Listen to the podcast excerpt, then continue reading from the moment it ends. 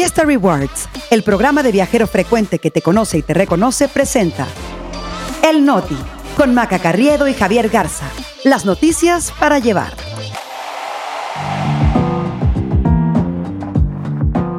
Es jueves 14 de septiembre. Yo soy Maca Carriedo. Yo soy Javier Garza. Este es El Noti. Y nosotros, aquí estamos. Morena quiere demoler la casa de Xochil Gálvez. Emma Coronel, la esposa del Chapo, queda libre. Seres de otro mundo llegan al Congreso y nadie hace nada. El Noti. Noticias para llevar.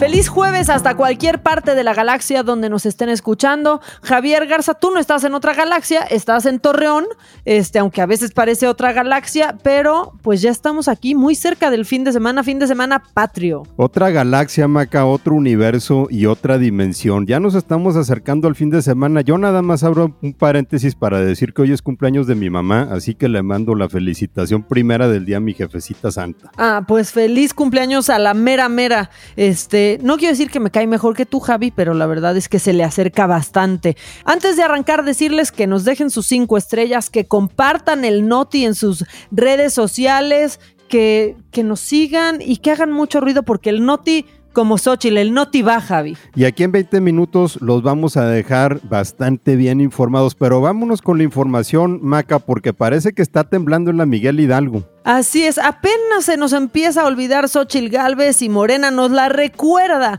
Eh, así que vamos a arrancar con este escándalo en el que han tratado de envolver a la candidata del frente a Xochil Gálvez, porque resulta que el Comité Estatal de Morena en la Ciudad de México está exigiendo que la casa de la senadora, ubicada en las lomas de Chapultepec, sea demolida acusan que el inmueble no tiene permiso de uso y habitación. Primero se fueron contra las empresas y ahora se están yendo contra la casa. Todo comenzó con una investigación que publicó el portal, sin embargo, esta señala que Xochil Gálvez tiene una casa ubicada en la colonia Reforma Social en la Miguel Hidalgo, ahí cerca de la avenida Palmas, eh, justo en la alcaldía que ella gobernó y que la casa tiene un aviso de terminación de obra, pero no tuvo ni tiene el de uso y ocupación, ese que dan en la Secretaría de Desarrollo Urbano. Y después de ese tren se subió Víctor Hugo Romo, que es exalcalde de la Miguel Hidalgo, y ahí acusó que Xochitl aún no ha podido obtener la documentación que le permita habitar legalmente la construcción,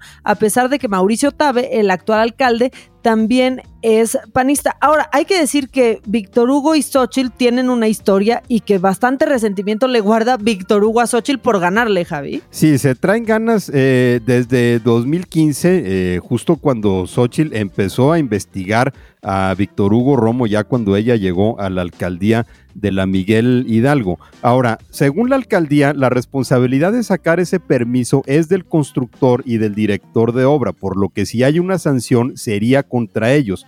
Pero Tabe fue más allá y le regresó la bolita a Morena porque dijo que la casa que reclaman como ilegal se construyó precisamente en que Víctor Hugo Romo de Morena fue el alcalde. Este es un clásico movimiento de Morena en donde escupe para arriba y le cae en la meritita este, jeta. Mientras, eh, ¿qué pasó? Bueno, pues en una conferencia en el Senado, Xochil Gálvez habló de este tema. Dijo que es una estrategia debido a su repunte en las encuestas y eh, sobre el costo de la propiedad, indicó que en el tiempo en el que fue comprada estaba en 9.8 millones de pesos. Tres años después, cuando le fue entregada, su valor ascendía a 14 millones de pesos.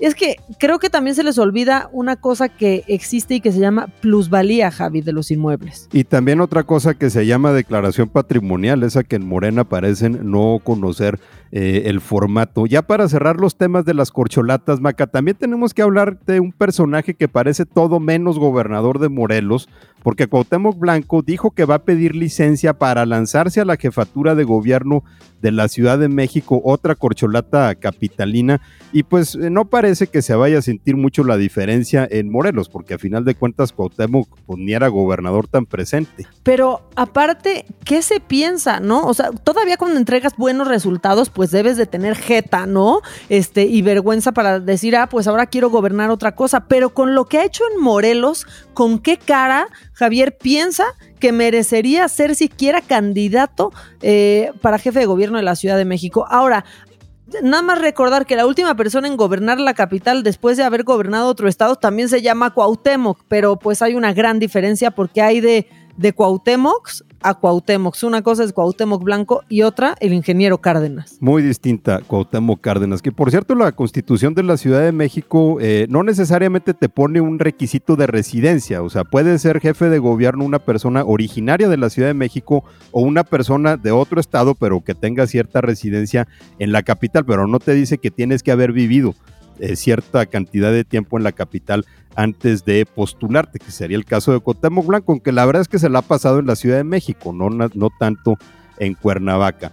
Bueno, ya estamos en modo fiestas patrias, Maca, como decías al principio, y el que quiere hacer la fiesta, pero particular y con invitación restringida a los cuates, es el presidente Andrés Manuel López Obrador. Ayer encabezó la ceremonia para conmemorar a los niños héroes, pero sin la presencia de las cabezas de los poderes legislativo y judicial, que aparte son puras mujeres, y advirtió que mañana tampoco va a invitar al grito a los ministros de la Suprema Corte. Hay que decir que el presidente está rompiendo con una tradición que había resistido diferencias de partidos, porque en estas ceremonias que son de Estado, o sea, que representan a toda la nación, pues era de cajón la presencia de los presidentes de las mesas directivas de la Cámara de Diputados y el Senado y de los presidentes del Poder judicial, pero que no, que es más el enchilamiento, iba a decir otra palabra, pero que es más el enchilamiento que el protocolo. Bueno, ya sabemos que López Obrador no se lleva bien con los otros del salón, sobre todo con Norma Piña, la presidenta de la Corte, así que dijo que no la va a invitar al grito que porque defiende la oligarquía corrupta. Al presidente le preguntaron por qué el año pasado sí había estado Arturo Saldívar cuando todavía encabezaba el Poder Judicial, pero solo dijo el presidente que las cosas han cambiado y sí han cambiado, ¿no? Sobre todo cuando López Obrador se siente dueño de las fiestas patrias. Ahora, lo interesante es que en la ceremonia de los niños héroes, ayer, pues tampoco estuvo la presidenta del Senado, Ana Lilia Rivera, que es de Morena, ¿eh? Y mucho menos la de los diputados, Marcela Guerra, que es del PRI. Pero eh, lo que dijo Rivera para justificar al presidente es que pues está bien que no la hayan invitado porque eso fortalece la división de poderes, ya tratando de pues de no verte tú tan peluceada y de que el otro no quede tan mal. La verdad es que es un gran pretexto y se nos ocurren otras razones por las que es mejor defender esa división. La verdad, quizá cuando le revisen las iniciativas de ley al presidente y no se le aprueben como quieren sin moverles absolutamente una sola coma pero en un acto donde debe resaltar la unidad, claro que la ausencia cuenta y claro que manda un mensaje, Javi. Y se nota, y, de veras que estas cosas ya se están poniendo peor que en un kinder, ¿no? Como si el presidente le estuviera diciendo lero, lero, maromero a los otros poderes de la Unión, así como Ana María Prieto, esta normalista bailarina de la mañanera que se hizo viral por explicar el nuevo modelo educativo en torno de niños peleoneros. Ahora, que se haya hecho viral es entendible porque estuvo bueno el show que dio, pero lo curioso es que esa mañanera fue el 16 de agosto, hasta ahora la descubrieron en, en las redes, eh, al menos sirvió, ¿no? Para, pues para revivir algo, ¿no? Para, para generar Sergia nostalgia, porque de otra manera en estos, en estos tiempos, pues los millennials, los centennials no habrían sabido quién es Gina Montes ni la carabina de, de Ambrosio, nunca hubieran sido trending topic. Ahora, la verdad es que a mí no me cae mal que baile.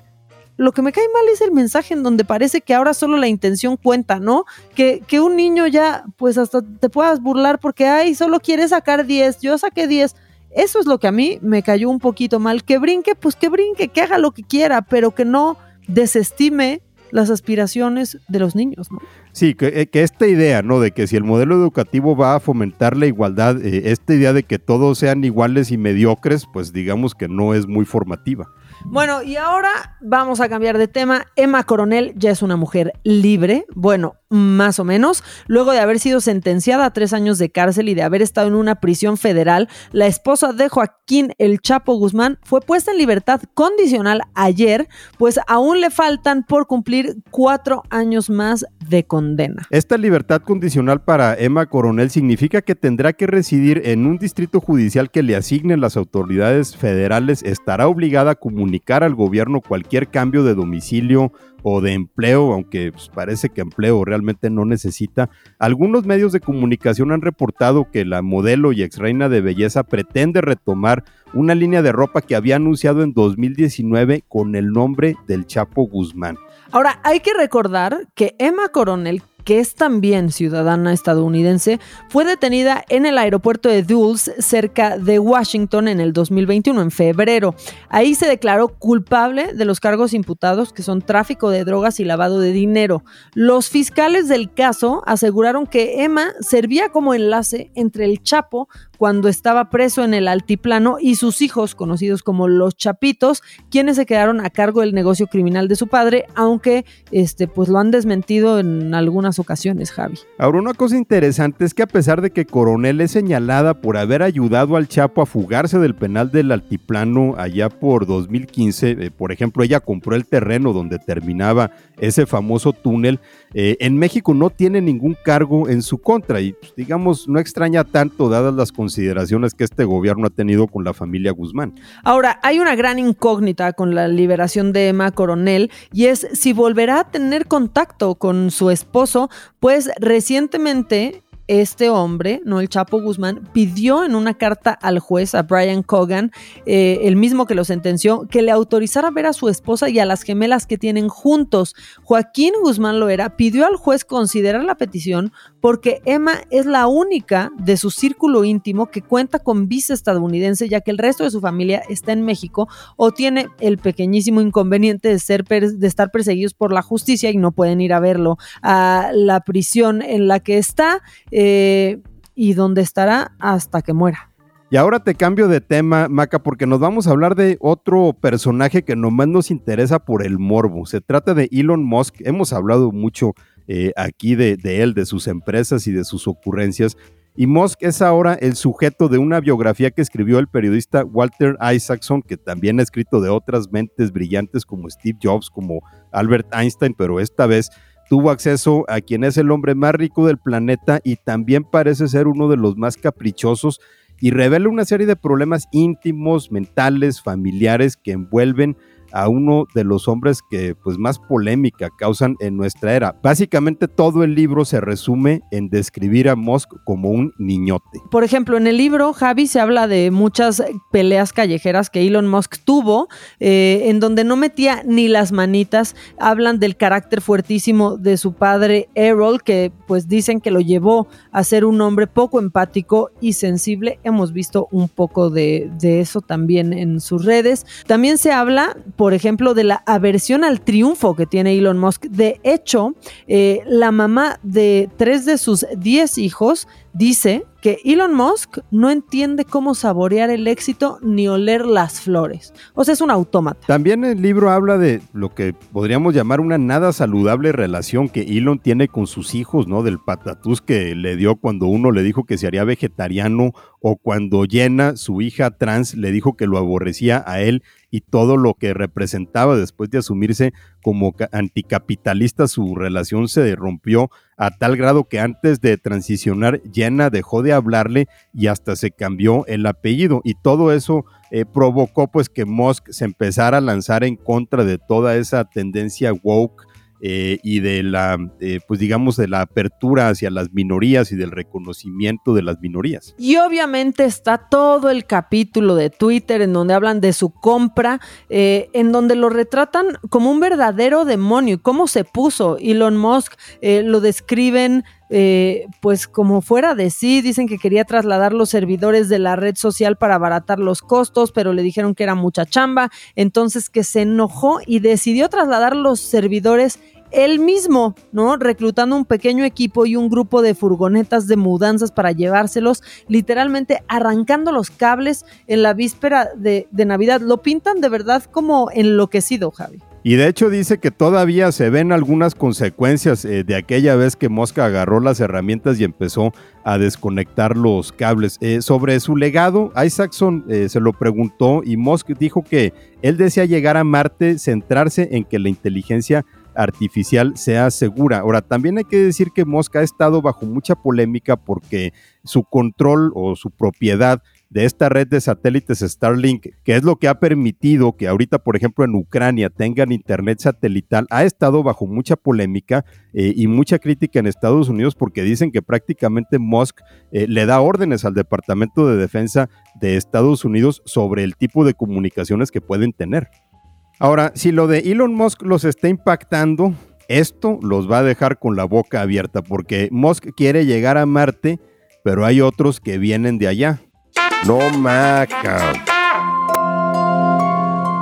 O que dicen que vienen de allá, o que tienen gente de, de allá. Tenemos que, que, hablar de lo que sucedió en el Congreso mexicano. Todo ha sido obra de Jaime Maussan. Por primera vez se realizó un foro sobre el fenómeno ovni, como se dice ahora UFO. Este, y pues lo presidió Maussan. Ahí frente a todos hizo un unboxing de aliens.